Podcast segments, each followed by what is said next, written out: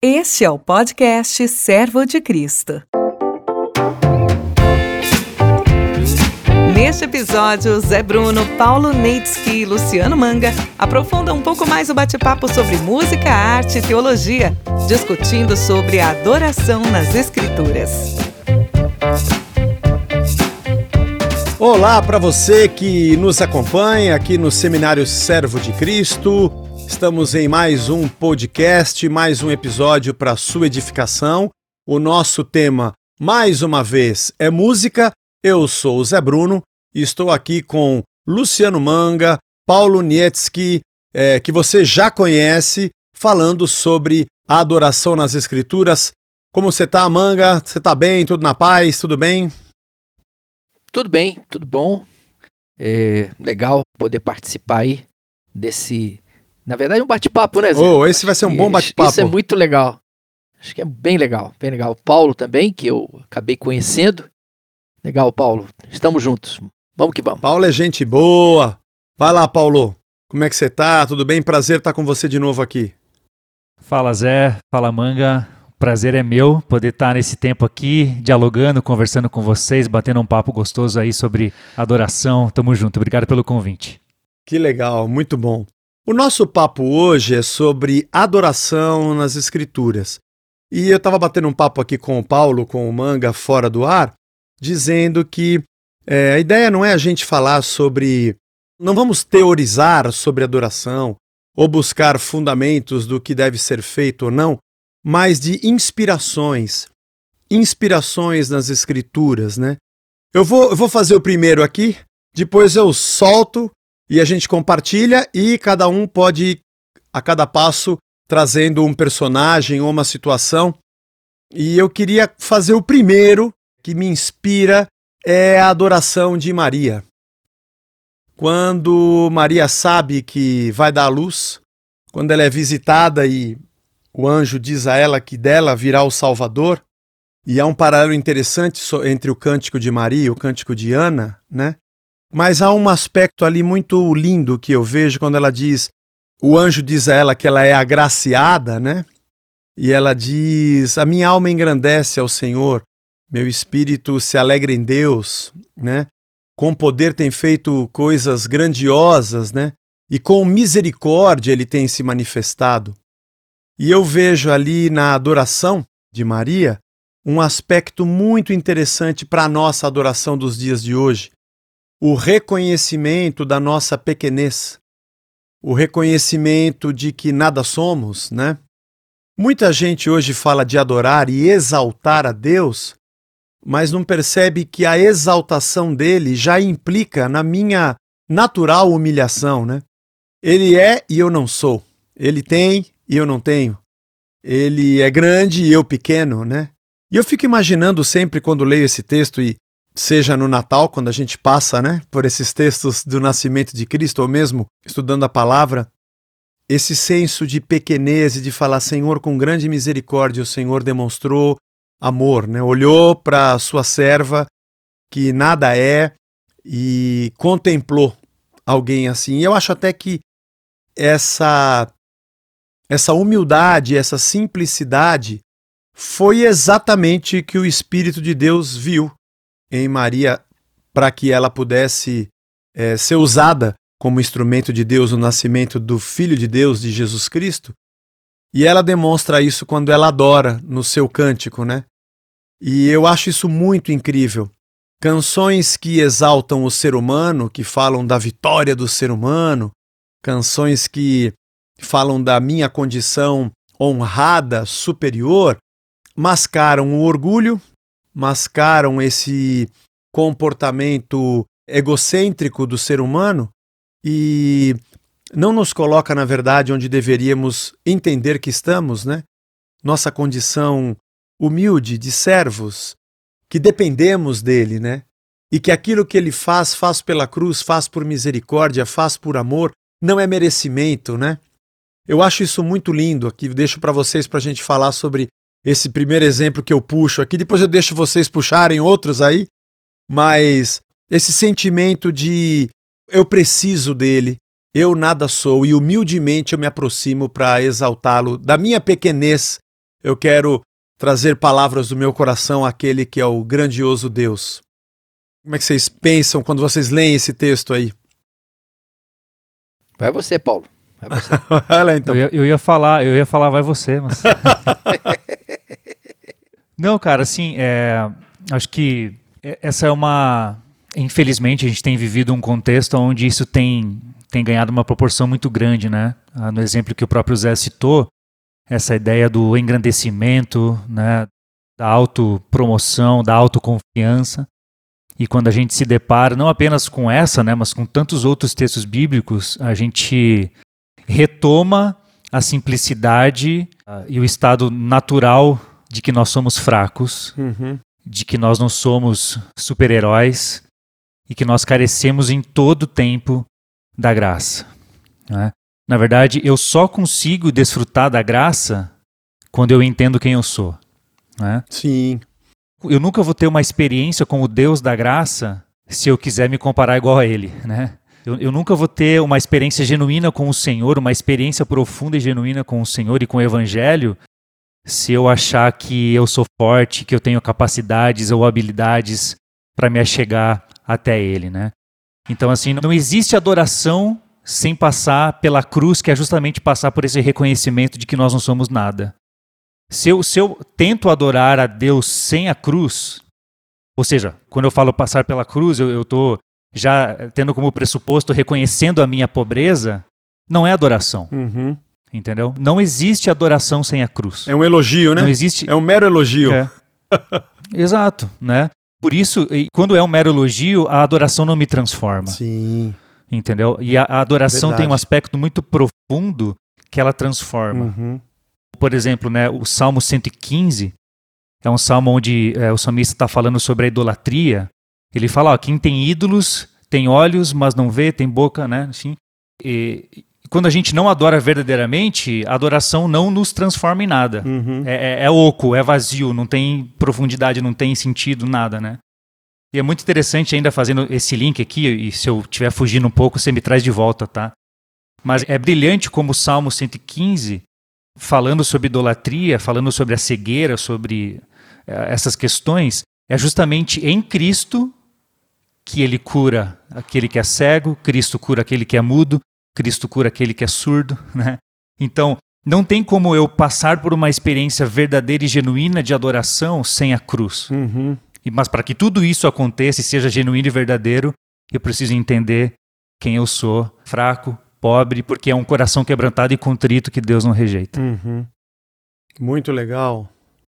É, dentro desse aspecto que você levantou, Zé, sobre é, a adoração de Maria, o que me chama atenção, e, e aí eu faço um, um, trocadilho, que a adoração anda de mãos dadas com a humildade. Uhum. É, eu não consigo, eu não consigo enxergar expressões de adoração aonde a humildade não esteja presente, né? Uhum. Eu olho para Maria e eu vejo alguém com com muita ou com uma extrema humildade, até pelo gesto dela, né? De receber a notícia de que ela seria aquela que traria ao mundo o Salvador, Uhum. e ela tratar isso com silêncio, tratar isso com, com louvor, né? E não alguém que se enaltece, Uhum. né? Por isso. Exatamente. Ao invés dela cantar, eu tô grávida do Salvador, eu sou a melhor, eu sou a tal. Ela... Isso. Porque é exatamente isso que acontece hoje, né? Quando alguém, quando Deus usa alguém, ele faz uma música para exaltar a si próprio, né? Eu sou o cara, eu sou... Exatamente, esse cara sou eu. É, eu ia falar isso. É isso aí, entendeu? Ai, Jesus. Tem dó de nós? É boa, Só pela mano. graça. Muito boa, só pela graça. Legal. Quem quer ser o segundo aí? Eu posso ser. Vamos lá, vai lá.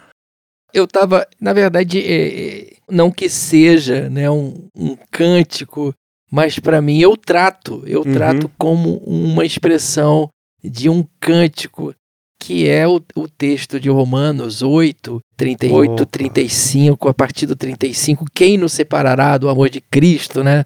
Será a tribulação, a angústia, a perseguição, a fome, a nudez, o perigo, a espada. como está escrito, por amor de ti, enfrentamos a morte todos os dias, somos considerados como ovelhas destinadas ao matador. Isso para mim, gente, é, é, é, de uma expressão assim, é, de uma dependência, né? no sentido dependência de que alguém que está conectado ao amor de Cristo, né? dessa, dessa coisa que está entranhada, entrelaçada conosco. Então isso me encanta. Isso para mim é, eu tenho assim como uma expressão de adoração.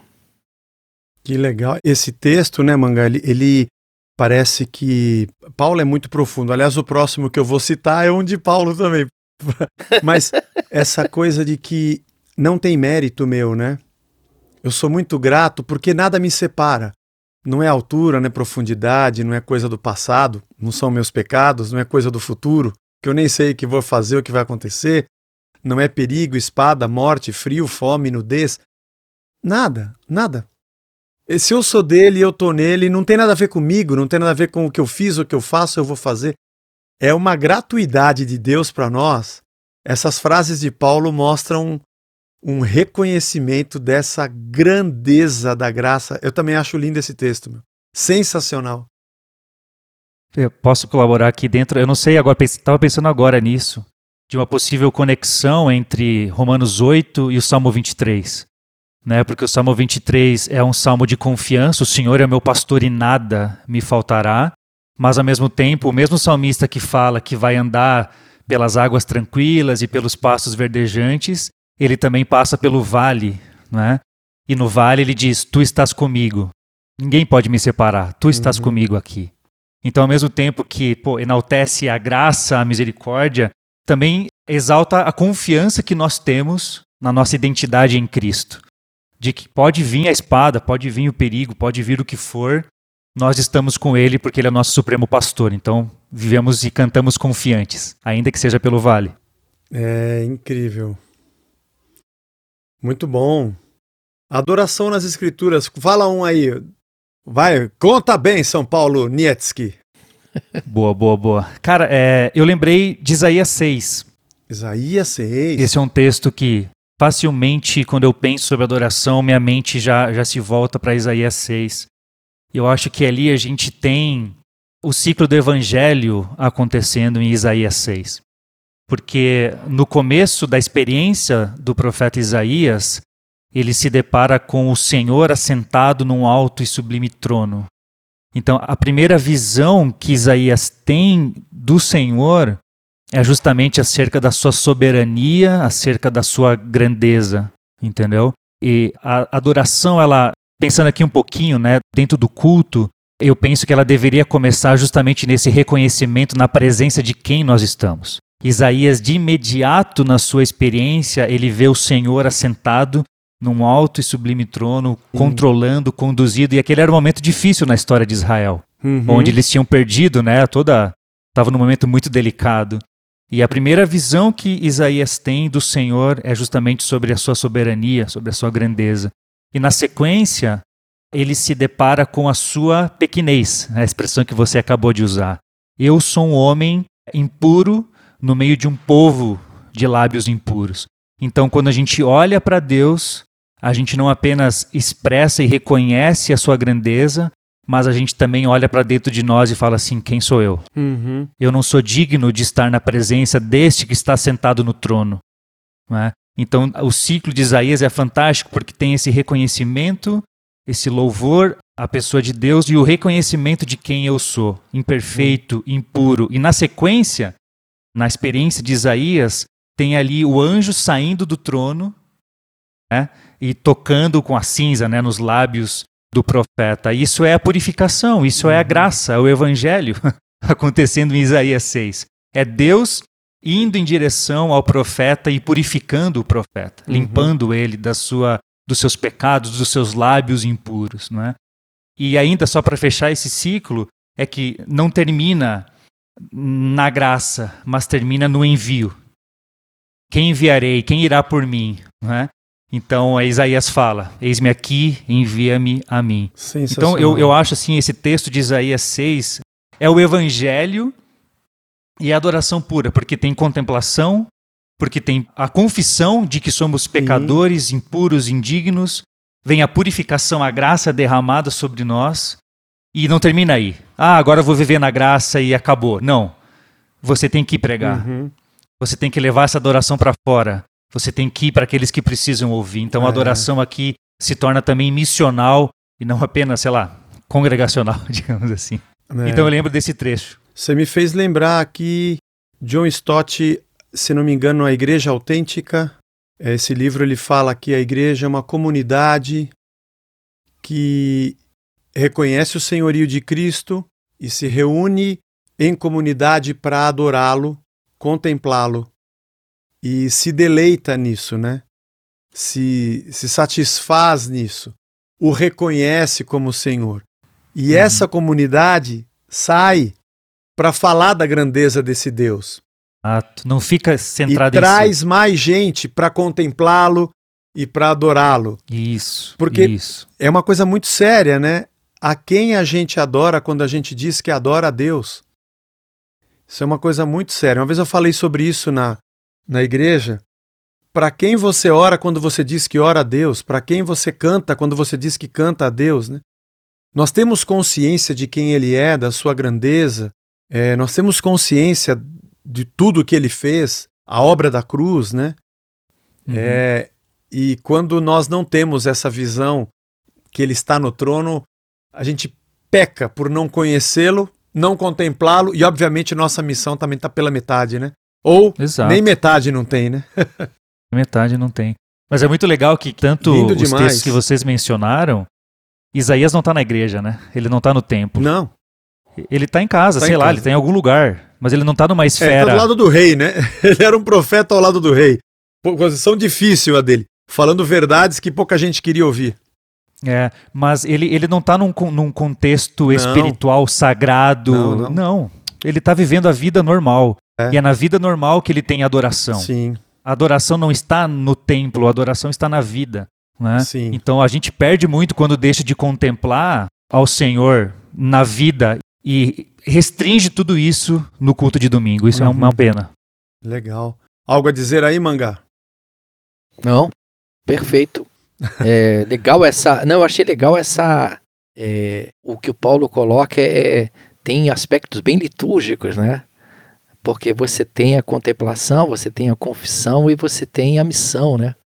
Muito É, legal, muito legal. Incrível. Essa, Isso tem sido algo que a gente tem procurado realizar dentro da nossa própria liturgia de culto no que diz respeito ao louvor. Então, eu como líder hoje, eu tento, ah, depende muito do culto, é lógico, né? Mas eu tento construir a nossa liturgia exatamente nesse ciclo de Isaías. A Sim. gente começa cantando sobre contemplação, a gente fala sobre os nossos pecados, reconhecendo quem somos, cantamos depois sobre a graça e terminamos, se possível, falando: ó, vamos levar isso aqui agora no nosso trabalho. Segunda-feira você vai ter oportunidades de adorar o Senhor na sua esfera de trabalho, então faça isso lá. Legal. É litúrgico, é totalmente litúrgico. Legal. Bom, segunda rodada. Segunda rodada, eu queria puxar aqui o texto de Colossenses 1, 13 a 20. É um dos hinos cristológicos de Paulo, né? Ele não fez isso para cantar, mas a gente tem que cantar isso aqui sem parar. Ele diz: Ele nos libertou do império das trevas e nos transportou para o reino do Filho do seu amor no qual temos a redenção, a remissão dos pecados. Este é a imagem do Deus invisível, o primogênito de toda a criação, pois nele foram criadas todas as coisas, no céu, sobre a terra, as visíveis, as invisíveis, sejam tronos, sejam soberanias, quer principados, quer potestades, tudo foi criado por meio dele e para ele. Ele é antes de todas as coisas, nele tudo subsiste. Ele é a cabeça do corpo da igreja. Ele é o princípio, o primogênito de entre os mortos, para em todas as coisas ter a primazia, porque aprouve a Deus que nele residisse toda a plenitude, e que, havendo feito paz pelo seu sangue, o sangue da sua cruz, por meio dele reconciliasse consigo mesmo todas as coisas, quer sobre a terra, quer nos céus. Esse texto aqui eu acho que é um dos mais lindos. Tem muita coisa incrível nas Escrituras, né? Mas esse é o texto que está comigo sempre, sempre. Ele é antes de tudo. Nós só existimos por causa dele, é dele que nós viemos, é para ele que nós vamos, né? Tudo está nele, tudo subsiste nele. É toda a plenitude está nele. É, nele reside toda a plenitude. É, ele é o primeiro da criação, ele é o primogênito da criação, ele é o primogênito dentre os mortos. E nós estávamos separados dele, ele fez paz, a nossa inimizade foi desfeita pelo sangue da cruz, ele nos reconciliou com consigo mesmo. Ele é o cabeça do corpo da igreja. Ele é o princípio de tudo. É tudo é dele, tudo é por ele, tudo é para ele. Essa essa o centro do universo tem um trono e o cordeiro está nele. Sabe, o centro de toda a existência tem um trono e tudo subsiste nele, tudo está ligado a ele, tudo só existe por ele e só se sustenta nele e volta para ele porque ele reconcilia pelo seu sacrifício. Essa amplitude do Cristo que é antes de tudo existir, que é o criador de tudo que existe, é sustentador de tudo que existe, é redentor de tudo que existe e é, e é o destino para onde vai tudo que existe e que nele vivemos, nele nos movemos, nele existimos é uma coisa que eu acho fantástica. O entendimento disso me faz dizer: Senhor, a glória é tua, tudo é teu, né? A nós só nos resta corar de vergonha e dizer: Senhor, tudo é teu, tudo é teu. Eu acho que a nossa adoração tem que ter essa consciência de que tudo provém dele, tudo se sustenta nele, tudo parte dele, tudo se resolve nele, tudo nasce nele tudo existe para ele, e tudo que morre renasce nele e é reconciliado por ele.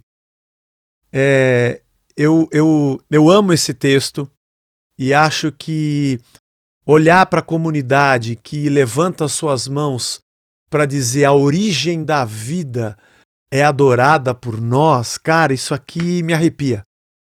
Me arrepia. Eu acho isso fantástico. Você sabe, Zé, que esse foi o texto que eu escolhi na minha exegese de grego é, no final.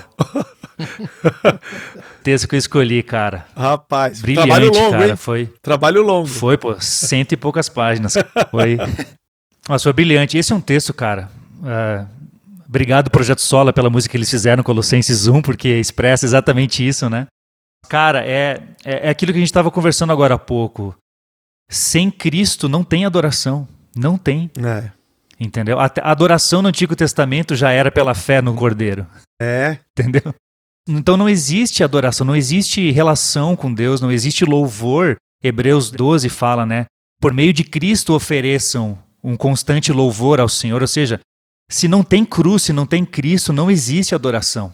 A gente está perdendo tempo, é, é pura religião se não tem cruz. então, assim como você vibra é, por, um, por um texto como esse, eu também vibro, uhum. porque o, o, nosso louvor, a nossa vida sem Cristo não existe, é. entendeu? Ele é tudo isso que você acabou de falar, tudo que Paulo já relatou para nós, né? E é importante aqui, voltando aqui rapidamente a pensar um pouquinho sobre o contexto litúrgico, a gente não pode fugir disso. A gente não pode fugir de canções que nos levem a contemplar Cristo. Uhum. Porque, de novo, sem Ele não tem adoração. É. Agora, é impressionante a, a, conexão com aquilo, com esse texto de Colossenses, com o texto que eu escolhi. vai, vai, varão. Eu, eu, olha só, varão, olha só.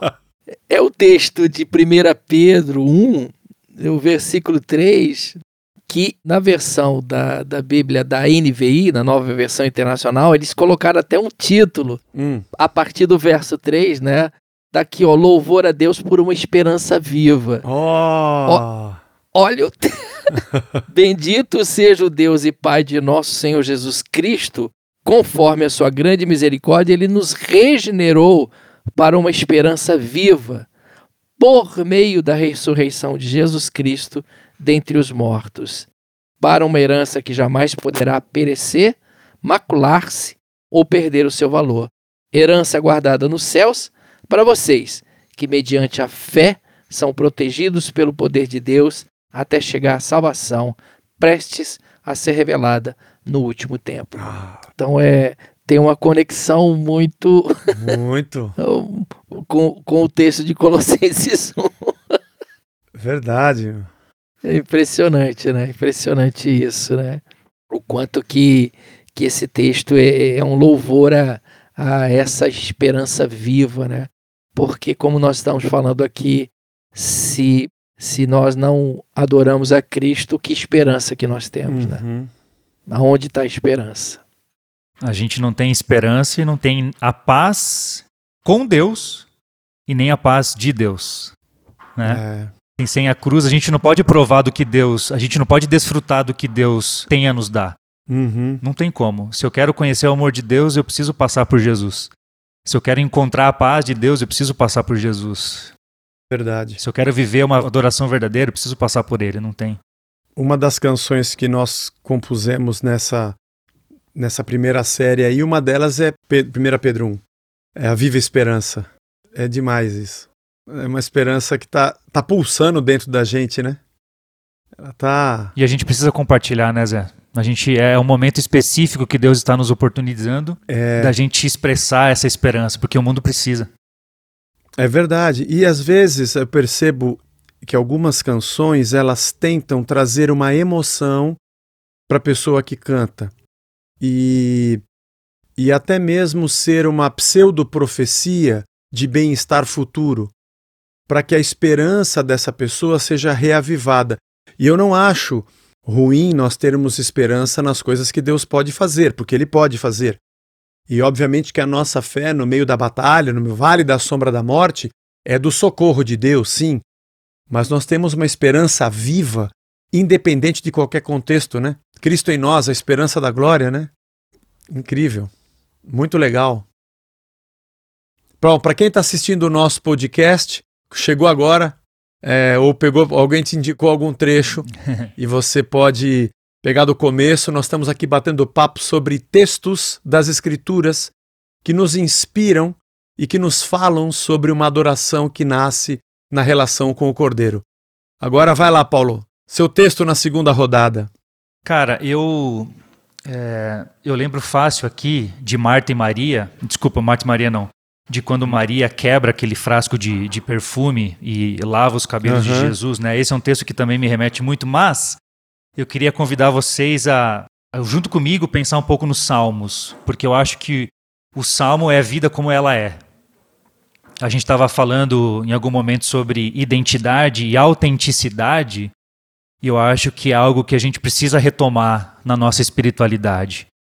Ah, Essa questão da autenticidade e os salmos, eles nos convidam a derramar Uhum. e a mostrar a vida como ela realmente é. Eu lembro do Salmo 42, né, o clássico, né? Como a corça anseia por correntes de água, assim minha alma anseia por ti, ó Deus. Eu tenho sede do Deus vivo. Quando poderei estar na presença dele? Aí ele continua e depois ah, ele fala: Meu coração se enche de tristeza, pois me lembro como eu andava com a multidão de adoradores. Depois no verso 5 ele fala: Por que está tão abatida, ó minha alma? A vida como ela é. Quem não tem dias onde a nossa Uhum. alma está profundamente abatida? É que profundamente no grego é um profundo, bem fundo, como diria o professor Ziel. Ziel. no grego profundo. No grego profundo. Aqui não é grego, é hebraico, mas tudo bem, né? A, a- brincadeira é a mesma. Mas assim, eu gosto de olhar para os salmos porque ele me oportuniza me expressar diante do Senhor sem máscaras.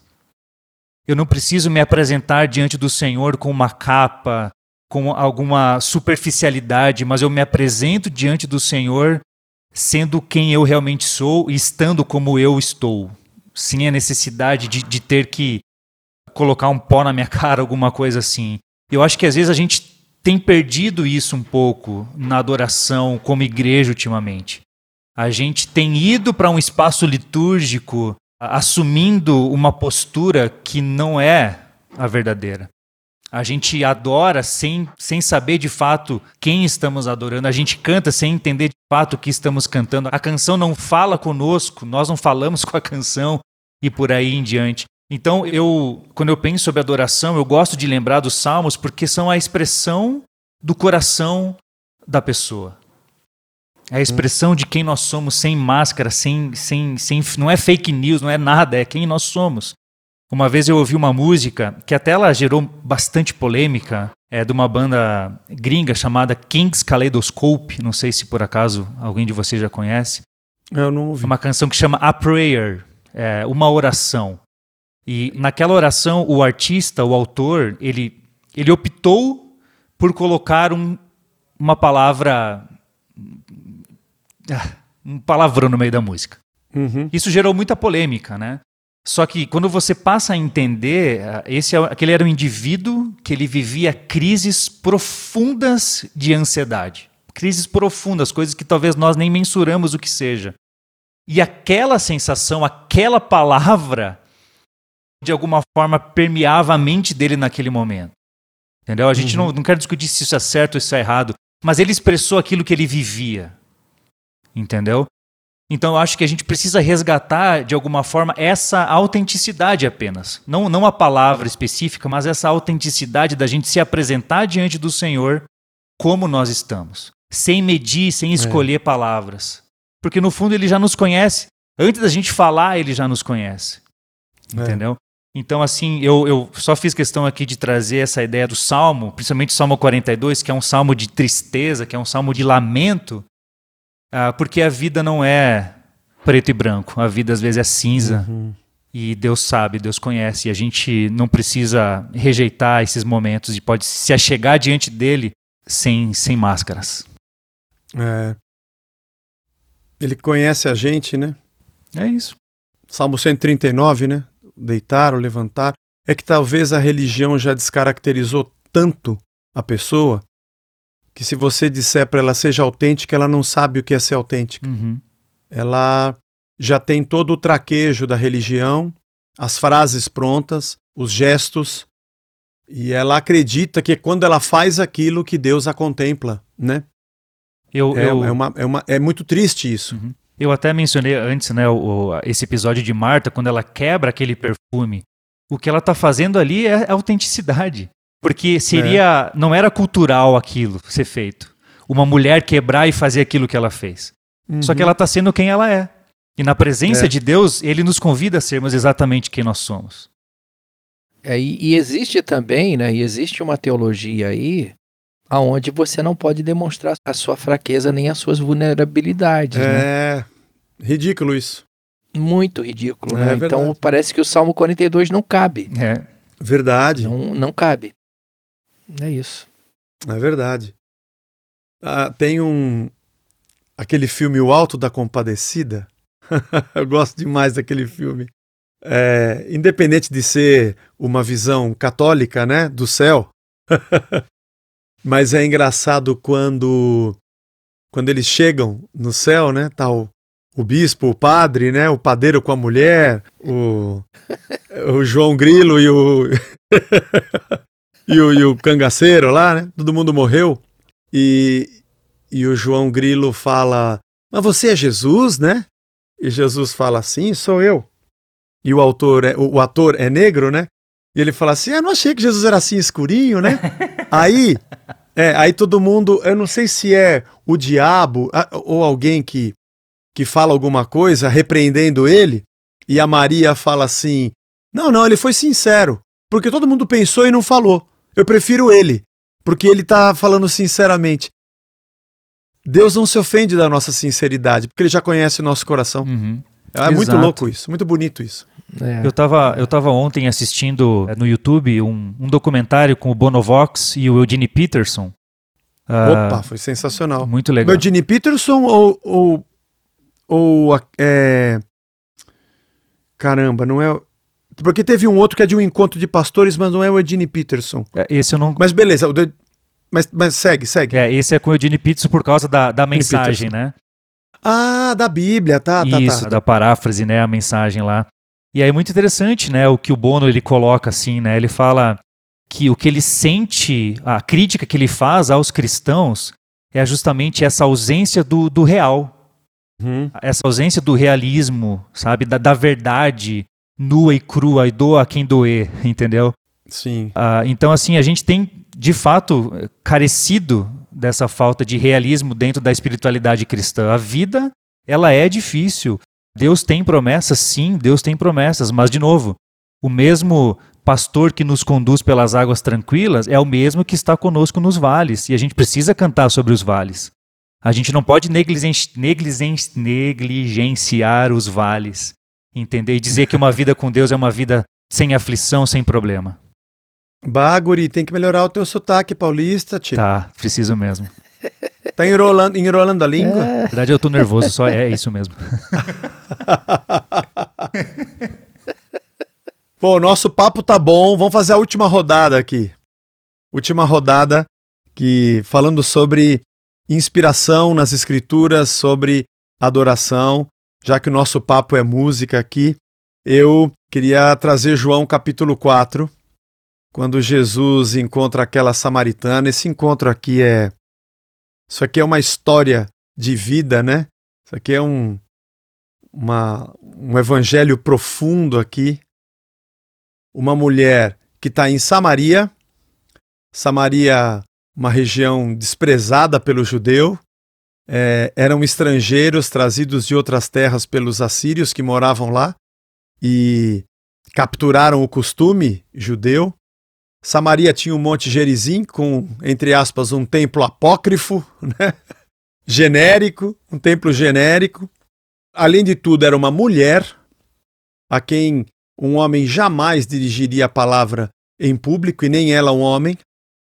E Jesus senta no poço, ela vai meio-dia para tirar água, que não é uma coisa comum. Meio-dia você já tá, já foi, né? Mas provavelmente por ela ser uma mulher talvez mal falada, esperava o poço esvaziar um pouco para chegar no momento em que não há ninguém. E Jesus conversa com ela, pede água, eu acho incrível o trecho quando Jesus diz: chama o teu marido e ela fala: eu não tenho marido. Acho que aquilo que o Paulo falou da sinceridade, né? Jesus falou: relaxa, tranquilo, eu sei que você não tem. Já teve cinco e esse sexto também não é seu. E o que eu acho mais incrível é que ele não falou: você larga desse, tem que achar o teu primeiro, volta com o primeiro que aí eu te recebo. Foi meio assim: ah, você tem seis, traz o sexto mesmo, vamos daqui para frente, a gente tenta resolver essa parada aí.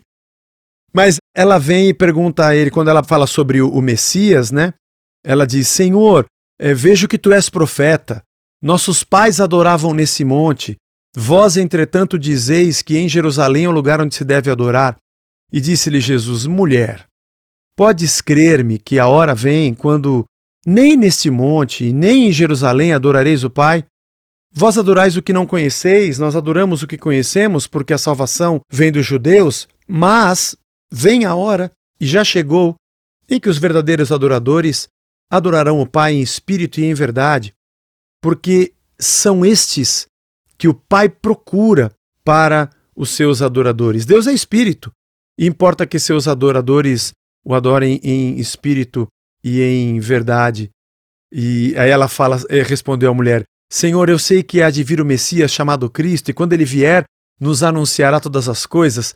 E deve ter sido um momento punk demais. Jesus olhar para ela e falar: mulher, sou eu. Não sei quantas vezes na palavra Jesus diretamente para uma pessoa, além dos seus discípulos, para dizer: sou eu. Essa coisa de falar como é que se adora, onde que a gente adora Jesus? Em qual igreja que a gente adora? A igreja que a música é alta, que a música é baixa, no templo aqui no Monte Gerizim, ou a gente tem que ir lá em Jerusalém, Aqui em Gerizim, inclusive, os caras já me conhecem, eu não posso nem entrar, nem no átrio das mulheres. Talvez em Jerusalém, que a galera não conhece a minha reputação, eu possa entrar no comecinho ali para alguma coisa, mas qual o lugar que a gente deve adorar? Então, vou te falar um negócio. Não existe mais lugar para se adorar. Você agora é o lugar que Deus procura. Você não vai procurar Deus em lugar nenhum. Ele procura em você um lugar. A adoração é você. A adoração está dentro de você.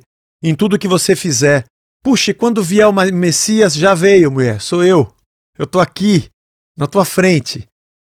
É, o interessante é que nós falamos em congressos sobre essa frase, nós fazemos música sobre essa frase, nós pregamos sobre essa frase, quem são os verdadeiros adoradores, mas eu acho incrível que Jesus não disse isso para os seus discípulos que o seguiam.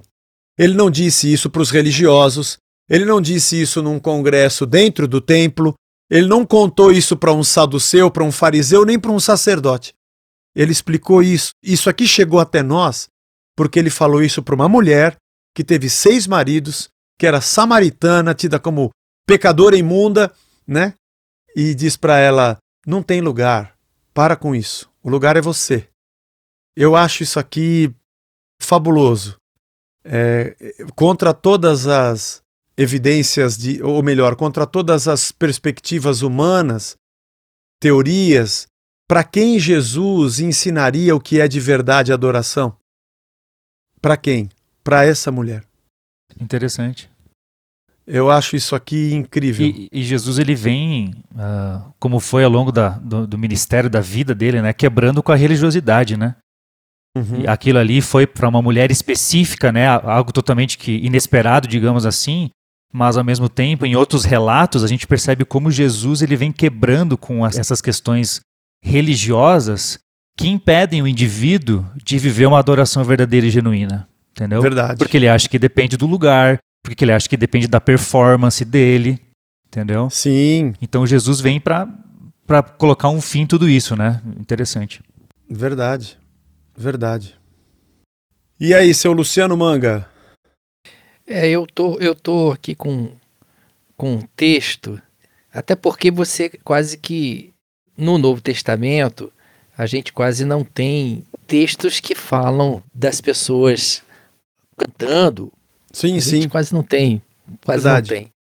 Mas no Novo Testamento tem um texto aonde você tem pessoas cantando Ah, né, em alta voz. Esse negócio de cantar em alta voz é muito do Antigo Testamento. Mas você vai lá em Apocalipse 5,12, que começa assim: E cantavam em alta voz. Digno é o cordeiro que foi morto de receber poder, riqueza, sabedoria, força, honra, glória e louvor. Eu acho isso aqui. Ah. Isso é êxtase. isso aqui. isso aqui é. É Outro uma, patamar. É, é outro patamar. Isso aqui é outro patamar. Muito bom. Entendeu? Isso aqui é uma. Porque é, é impressionante, porque, como eu disse, né? A gente vai, vai para Atos e, e pega as cartas paulinas e você não encontra, né? O pessoal, assim, texto explícito, né? De que eles estavam juntos e que juntos estavam tendo expressões de louvor e adoração. Mas aqui, esse aqui de Apocalipse é demais. É demais. Em alta voz, né? em alta voz. Em alta voz. Acho que cada domingo na igreja a gente faz um prenúncio, né? Se todo mundo tivesse no espírito, prenúncio, vamos gritar aqui que digno é o cordeiro. que coisa. Que legal. Manga, acho que no céu vai ter guitarra, né? Porque é uma terra redimida, né? Sim, sim, Sim. lógico. Quer dizer, novo céu, lógico. nova terra. É vida material redimida, né? Então vai Isso. ter instrumentos, né? E, e sintetizadores, né? Ah, sim. Tecnologia sem poluição e sem depredação da natureza. Isso. E eu encho a paciência, eu já brinquei com o Juninho, eu falei, Juninho, você estudou a vida inteira, você toca muito e eu sou um prego. Mas eu não vou gastar tempo com isso, que no céu vai ser todo mundo perfeito, vai todo mundo tocar bem. Então por que, que eu vou ficar agora perdendo tempo? Não vai ter autotune também, graças a Deus. Não, nem Não autotune. vai ter altitude, não vai ter Eu altitude. vou cantar afinado, cara. E vou glorificar. Você vai ver só. me, me espera pra você ver eu tocando. e aí, Paulo, seu último texto? Cara, assim, é, não é um texto necessariamente está sendo expressa a adoração, mas eu acho que nos convida a refletir sobre a adoração, que é Romanos 12, 1 e 2, né? Portanto, Sim. irmãos, suplico-lhes que entreguem seu corpo a Deus por causa de tudo que Ele fez por vocês. Né? Ah, tudo que Ele fez, por isso que nós nos submetemos e nos entregamos né, e adoramos. Que seja um sacrifício vivo, santo, do tipo que Deus considera agradável, e essa é a verdadeira forma de adorá-lo. Não imitem o comportamento, os costumes desse mundo, mas deixem que Deus os transforme por meio de uma mudança em seu modo de pensar, a fim que experimentem a boa, agradável e perfeita vontade de Deus. Né? Acho que Romanos aqui ele sintetiza bastante o que é adoração, porque envolve tanto a mente, porque Paulo passou 11 capítulos falando da justificação, da soberania de Deus, da revelação de Cristo, né? Então Paulo passou boa parte do seu livro falando coisas intelectuais, racionais, extremamente importantes, e a partir do 12 ele fala: beleza, vamos aplicar isso. Vamos colocar isso em prática agora, numa forma abundante e constante de adoração que é uma entrega diária, um sacrifício diário, vivo e santo a, Deus. Né? Então essa compreensão de que a adoração ela vem, ela é racional, mas também ela envolve o coração, entendeu? Uhum. E eu gosto quando Paulo ele, ele se apropria de termos aqui como experimentar. Eu lembro do salmista quando ele diz: provai e vede que o Senhor é bom. Né? Uhum. Paulo, como tanto quanto o salmista, ele faz questão de mostrar que Deus não é a, a, apenas algo da nossa mente, é, Deus não é algo intelectualizado apenas, não é algo apenas racional, mas é, tanto Paulo quanto o salmista ele nos convida a provar de quem o Senhor é. Provem e vede que o Senhor é bom. Uhum. Não apenas conheça. Ah, o Zé me falou que Deus é bom. Pô, que legal, mas eu quero provar a bondade do Senhor. Ah, Deus é amor. Poxa, que legal, mas eu quero provar desse amor. Porque só saber não necessariamente eu serei transformado ou isso vai efetuar alguma coisa de transformação na minha vida. Né? Então, o Romanos 12 me, me leva a pensar muito sobre adoração nesse aspecto de como envolve sim o nosso racional, Uhum. mas também como o nosso emotivo, o nosso envolvimento de fato na adoração é Uhum. algo extremamente importante e necessário, porque senão é só música, digamos assim, né? Uhum. Não é adoração. E tem essa diferença, né? Eu acho incrível também esse texto quando diz que nós apresentamos o nosso corpo porque toda a nossa vida, a nossa vida é um culto, né? Nossa vida é um culto. Tudo que a gente faz, tudo que a gente faz engrandece a Deus, né? A nossa e a nossa ética é o nosso louvor. Quer dizer, Deus, a pessoa está ali no domingo na igreja cantando e fala: "Ah, Deus está se agradando de mim porque eu estou cantando essa música de louvor". Aí ele sai porta fora para ser um salafrário, um sem vergonha. Uhum. E isso não é. Então, a gente vive uma vida que é agradável a Deus em tudo que nós fazemos, né? O momento, nós somos o culto, e o momento comunitário é quando todos os cultos se reúnem para celebrar juntos. Exato. Celebrar o quê? Aquilo que eles já são, sete dias por semana. O domingo é só um reflexo do que eu vivo a minha vida toda, É. né? É. Sendo uma pessoa que agrada a Deus. É a frase clássica do, acho que do Sérgio Pimenta, né? Ele fala assim que não há não há vida no culto se não há culto na vida, né? Acho que foi, eu ouvi pelo João Alexandre, mas acho que é do Sérgio Pimenta, né? Uhum. E é exatamente isso que você falou, a nossa vida é um culto, a nossa vida já deveria É. refletir a adoração e o domingo é esse ajuntamento dos santos, onde a gente faz o que a gente já fez durante a semana, mas agora a gente faz junto na mesma direção. Exatamente. Muito legal. Gente, nós falamos bastante aqui. A você que nos ouviu. Foi um podcast diferente, não de entrevistas, não de perguntas e respostas, mas de compartilhar o coração. Coração do Manga, com toda a sua caminhada aí no, no Evangelho, como pastor, músico, compositor. O Paulo também, como pastor, como compositor, como músico diante de uma igreja. E nós pudemos aqui bater papo de coisas que nos inspiram. E eu espero que para cada um que possa ouvir esse podcast, cada um desses textos que nós falamos e centenas de outros que eu espero que te inspirem, te faça compreender que a adoração tem Cristo no centro e ela não consegue partir de outro lugar a não ser das verdades dele mesmo, porque ele é o verbo da sua própria palavra, né? Ele é a palavra que a gente canta e a gente canta para a palavra que ele é. E que você possa fazer do teu ministério e da tua música um veículo que nasce na palavra para adorar aquele que é a razão de tudo que é Cristo. Amém. Que bom. Que legal passar esse tempo juntos mais uma vez. Quero agradecer aqui, Manga, obrigado mais uma vez. Sempre legal a gente estar juntos. Pô, prazer. Prazer.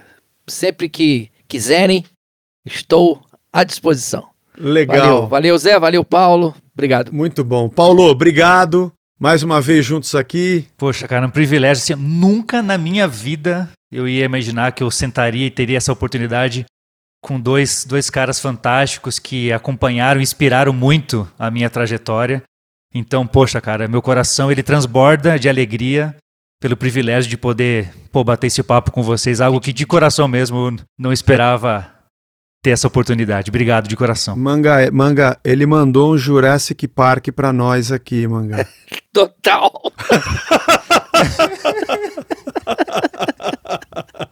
Total. Legal, Paulo, tranquilo, tranquilo. A gente está acostumado com isso. Você já tem uma, uma trajetória bonita, cara. Tem que, tem que ser, que legal, tem que, que ser bom. aplaudido, reconhecido.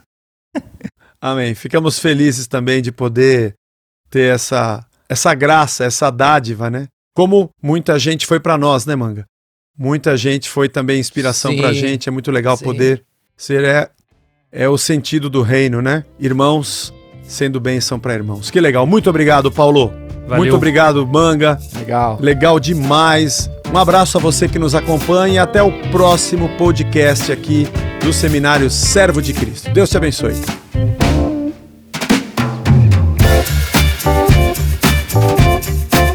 Você escutou o podcast Servo de Cristo.